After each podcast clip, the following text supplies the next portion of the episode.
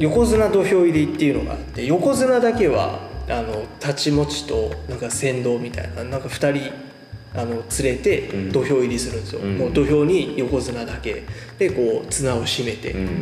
っていうのがあってで白縫い型と雲龍型っていうのがあって、うん。雲龍型はこうせり上がりの時に、えー片方の手はこう広げて片方の手はこう胸に当てて攻守の守攻守の型って言われてて雲龍型はなんかジンクスとしてこう長続きする力士が多いとか。で白縫い型は両手を広げてこうせり上がっていくからこう攻めの型って言われて、うん。ちょっとジンクスとしてこうなんかこう短命の力士が多い。おであのーその横綱土俵入りの方は基本的には親方とか一門の横綱、うん。経験者に教わるっていう、うん。で伊勢ヶ浜親方も、あのー結構短命の、えー横綱でで白縫い型だったんですよね。でだから照ノ富士も白縫い型、うん。で、えー、と白鵬だけはあの、えージンクス通りじゃなくて白縫い型だけれども、うん。まあすごい長くうん。横綱やってるみたいな、で照ノ富士の横綱土俵入りはちょっと賛否両論あったんですよ、うん。なぜかっていうとそのサポーター。はいはい。もう両足にもうものすごいごついサポーターしてるんですよ。なんかもうガチガチに固めてるじゃないけど、もうそれぐらいもう膝が悪いから、でもサポーターをつけたまんま横綱土俵入りしたっつってそれがちょっとどうなのって言われてるんですけど僕が思うにですよ。もう一場所でも多く取りたいから、うん。その横綱土俵入りでもこうサポーターをつけてうん。膝に負担をかけないように、うん。もう本当に一取り組み一取り組みにもう本当にかけてるんだなってう。いう、ん。そのなんだろうな。やっぱもう横綱ですよあの人、うん。あの人は本当に横綱だなって思った、そその気持ちを組んでやりたいですよね。そうなんですよ。そんななんかサポーターをつけてるかつけてないかでうん。まあ確かに見栄え的にはね、うん。っていうのはありますけれども、うん。やっぱりそういったいきさつとかを見ると、うん。うんやっぱりうんすげえなって思うし、うん。あの人の取り組みはマジで面白いですね。ん。なんか応援したいと思う、うん、いや本当に誰よりも横綱の相撲をしてたんですよ、うん。もう前あの復活して幕内でこの会とでやってた時から、うん。うん、白鵬ちょっとはやられよってね。倒してほしいそれは。いやもうまあそうなんですよ。一回もまだなんか勝ったことはないいやえっ、とどうだろう。多分あの怪我する前は何度か取り組みしてるんで、うんそれはあったと思うんですけど、うんで戻ってきてからはどうだろう。結局白鵬ほとんどいないから。あ 多分ほとんどまだ勝ってないかもしれない。復帰から、あいやーそれはもう激アツな戦い今だ激アツなんですよ。ね照ノ富士多分そんなには長くないから、うん。29歳で、うん。もう糖尿病って一生確か付き合うもんじゃないですか、それにあと両膝もう本当にひどい怪我だったんで、うんそんなには長くないんで、うん。あの照ノ富士の佇まいとかはやっぱ見てほしいなと思いますね,、ねだってえーだって食わなきゃいけないのに糖尿病なんそうなんですよ。糖尿病多いんやですよ実は。あそうなんだ。力士ってはなっちゃうんだやっぱ。いなっちゃうんですよ。まあそうだよね。だあれを力士をよくデブって言うじゃないですか、うん。バカ野郎っつって。違うんだよって。あそこはもうあれはもう鋼の肉体なんですよ、をもうものすごいこう筋肉バキバキの上にこうね肉を乗っけているっていう、あの土俵で戦うもうパーフェクトな体を作り上げてるわけですよ、それはねムエタイとかのあの筋肉だけのバキバキそれはまあ見栄えいいかもしれないけど、あの土俵の上で戦ったら、うん。力士に勝てるわけないんですよ、ね。確かにあけぼのプロレスで、えー、となんか総合格闘技でボコボコにされてましたけど、うん。あれはもうもうすでに体がボロボロだったっていうのがあるしあ土俵での戦いじゃないから、うん。そうなんか力士弱いみたいな風潮はちょっと相撲を知らないなっていう。な あそっか,、土俵で戦うパーフェクトな形ですから。やっぱその辺はやっぱこうバキ的な感じで、はい。バキみたいな感じでなんか戦ってほしいですよね。そあのいろんなスポーツがはの選手がその総合格闘技じゃないけれどい、も、うん実際にいや戦ったら本当は誰が一番強いのかっていう。ああそうですね。でも現役の人が出るって難しいから、うん。だって現役で出ない方がいいから。だかまあね。まあそれは分かりますけど。ら本当にトップクラスになると本当にすごい金もらえるんで、うん。給料以外にも、うん。あと金星っていうのが横綱に対して役がついてない力士が勝つと金星。で金星がつくとなんか、えーもうずっとあのなんかプラスアルファでボーナスが出るんですよ。へえでそれは親方になってもあそうなんだ。だからその本当になんだろうな。土俵には金がえー金金が埋まってるっていうふうに、うん。なんていう表現っていうかよくされてたみたいで、で落語家のなんかちょっと一つのな小話としてそれその話を聞いた若い力士が夜な夜なこう土俵を掘っていたみたいな。そういう話があるぐらいで。それぐらいそのだから故郷に錦を飾るっていうのも田舎から出てきて、力自慢とか体格自慢のやつが出てきてあのまあ関取になって故郷に錦が飾れるぐらいの金が手に入るよっていううん。やつなんですよ。じゃあえ金星。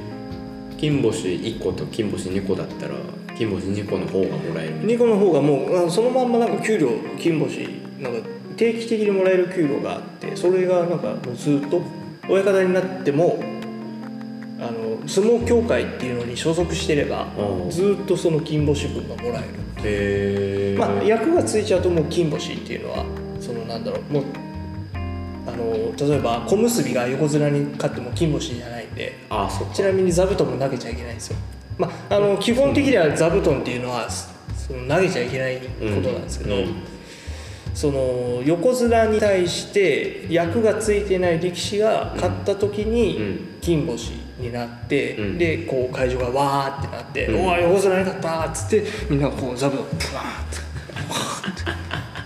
あれ投げあれ投げちゃいけない。ーって投げちゃいけないです。けど投げるもうみんな投やっぱ投げたい。げ投げたいよねだって盛り上がったら投げたいじゃないですか。だよねら一回僕も投げたんですけあどーそれは確かなんだっけかな。うーん横綱に小結が勝ったとかだったのかな。でも結構熱戦とかうね、ん。で結構そのここ勝てば優勝争いがみたいなやつだって、勝って座布団わーってなって僕も急いで やっぱ投げなっつってこうちょっと一瞬逡巡したんですよあのなんか後ろの方になんかすごい壺すげえ何度も来てますみたいな常連さんがいて、うん。もう反対側の方に外国人だけど外国人の女性だけど、ん。声かけっていう文化もあっておお「貴景勝」とかうん「頑張れ」とか、うん。名前を呼ぶとか。おおあそうでいうのあるんだ。でその外国人はもうマニアックすぎて本名を呼ぶっていう へえ「中田!」みたいな。あでそのもうなんかもう何何度も来てるような常連さんは「うん。それ本名じゃん」本名じゃんそれ」と か言うのをなんかこおうもろいっすよ聞こえねてそんな中でちょっと座布団投げようか迷った。あでも投げてでこうちょっとスナップ効かせすぎちゃった。んですよねうん回転かけすぎちゃって、うんこうこう描いてこうなん手前側にこうポンって。あうん。おばちゃんの横っ面を。それはちょっともったいないですね。なんかもう土土俵の方にね。やっぱでも難しかったですね。あれどうやったら届くんだろうな。届かせたかったんですけどね、ね。結構全力を持って。あ ーってやったんですよねいや届かなかったんだよいな。いや投げて。戻って戻ってこないんでしょ？だってその座布団。あもうもうでも大体だって横綱って最後の方なんで。あそっか。もう終わりか。一番最後かそのうん大体2番目ぐらいなんで、うん。もうそこから座布団なしですああ、あのあいつ投げたんだって。そっかみんな投げないんだじゃみんなではないですね。ああでも結構な、ま、舞うんでほんと座布団が。あうん。あれ気持ちいいっすよマジいやでそうだよね。ピュンピュンピュンピュンっつって。うん。いや絶対投げたいと思う。もううおーってなっちゃうんですよ、ううんおー勝ったー横綱倒したーっつって。うわーみたいな。すごいですよ。だってこう傾斜になってるんですよ、うん。それがもううん各方面からピュンピュンピュンわーっつって。ピュンピュンピュンピュンピュンピュンって飛んでくるんですよ、うん。危険ですので座布団を投げないでくださいっていう話す投げ流れですよ、うんうんわーでも分かってるでしょ？だってもう見てるその言ってる人だって投げるもん、まあまあ投げるよねみたいな、うん、もんじゃんって。でもこれ言わないとよね。まあまあまあ。確かに。だってそれなくなったらなんか寂しいもんな。でもどっかの、うん。あの国技館じゃないですけどおうーん九福岡かな？九州場所は確かもう座布団貼り付け方で投げられないようになってるとかあとは今はコロナでうん。もう声かけもなしだし。あなるほどね。あの あとはその横綱土俵入りとか、うん。あとは弓取り式の時に四股踏むじゃないですか、うん。会場から「よいしょ!」っていう掛け声があるんですけど、うん。それもなし。ああ寂しいね。あのなんだろうな日本の不思議な独特な文化として声かけっていうのは結構ありますよね、うん。歌舞伎もそうじゃないですか。歌舞伎もそうですね、うん。なんとかやーとか。ええ成田屋、うん。成駒屋とかね、うん。あとは落語でも実はあるんですよ。ああ「よっ黒門町」とか「待ってました黒門町」みたいな。であのー昭和の大名人とかがああの住んでる場所。はいはいはいはい。をなんか言うっていう。ええ。のがあるんですでもなんかそれ言いたいおじちゃんとか絶対いるじゃん。そうなんですよ。僕も正直夢としてはちょっと行ってみたい、うん。それこそ春風亭一之輔大好きだかあらなんかもういわゆる大名人とかになったら、なんか声かけてみたいみたいなあうん僕もまだまだ先でしょうけどね。彼は40前半ぐらいなんであと20年後ぐらいですかね。ああ25年後ぐらい、うん。30年後かな。あー。っていうね、ええまあ今はちょっとコロナっていうのもあって、うん。もうそういう掛け声とかもなくなってたんですけどまあね。拍手だけだけど。寂しいよね。いやあのねやっぱ国技館独特な雰囲気。うん特殊な雰囲気、うん。あれはいいっすよ。うん。なんだろうな。あでも行ったことあるんですもんうん。まあだからなんかそういう掛け声とかなんかなんだっけ花火とかもそうじゃないですか。ああ玉屋みたいな。鍵屋っつっみたいな。とかっていうのってやっぱなんかその観客というか見る側がうん。作り上げているものなんと思うんだけど、うん。なんかやってくださいとは言われてないんうですんなんかその辺になんかその日本文化を感じるというか、うん。なんかやっぱいいうん風習ですよね、そう。シャイなくせに。ね。シャイな日本人のくせに。うん。なんかその辺すげえいいなって国技館とかでも、うん。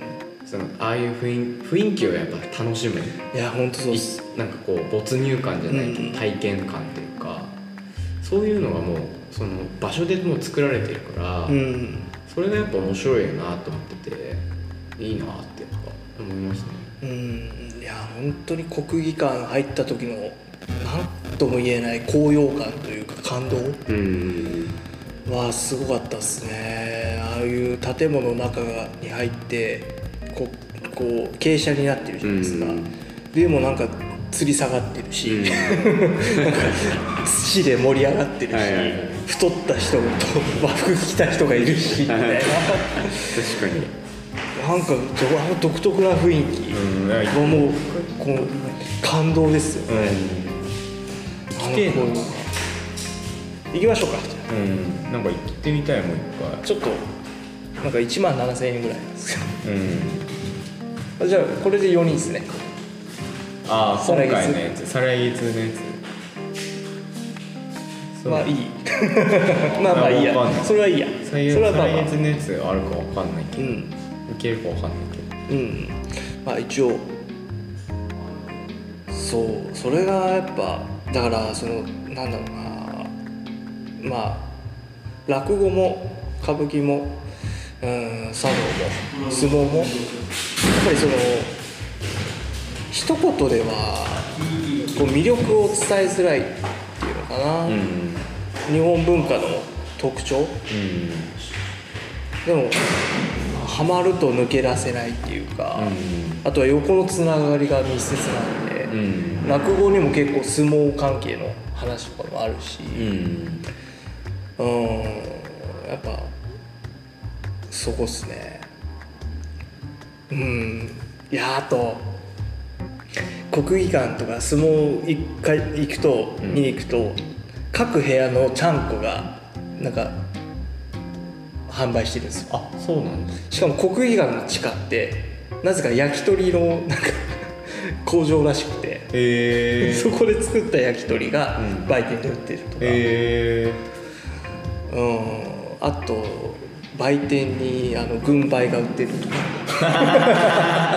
10万ぐらいとかなんか1万ぐらいの安いやつとか。はいはい。もうね欲しくなっちゃう。マジで一回もう軍配買おうかなって思ったんですけど まあさすがにちょっとやめましょうね、うんやめた方がいいよ。軍配と能面は何度もこう買おうか逡巡しましたね。あ能面は俺も欲しいかもしれない。うん。能面はやっぱねつけたいじゃないですか、うん。やっぱ、うん。こうやりたいじゃないですか、う 中腰でねやりたい。すり足でやりたいじゃないですか、うん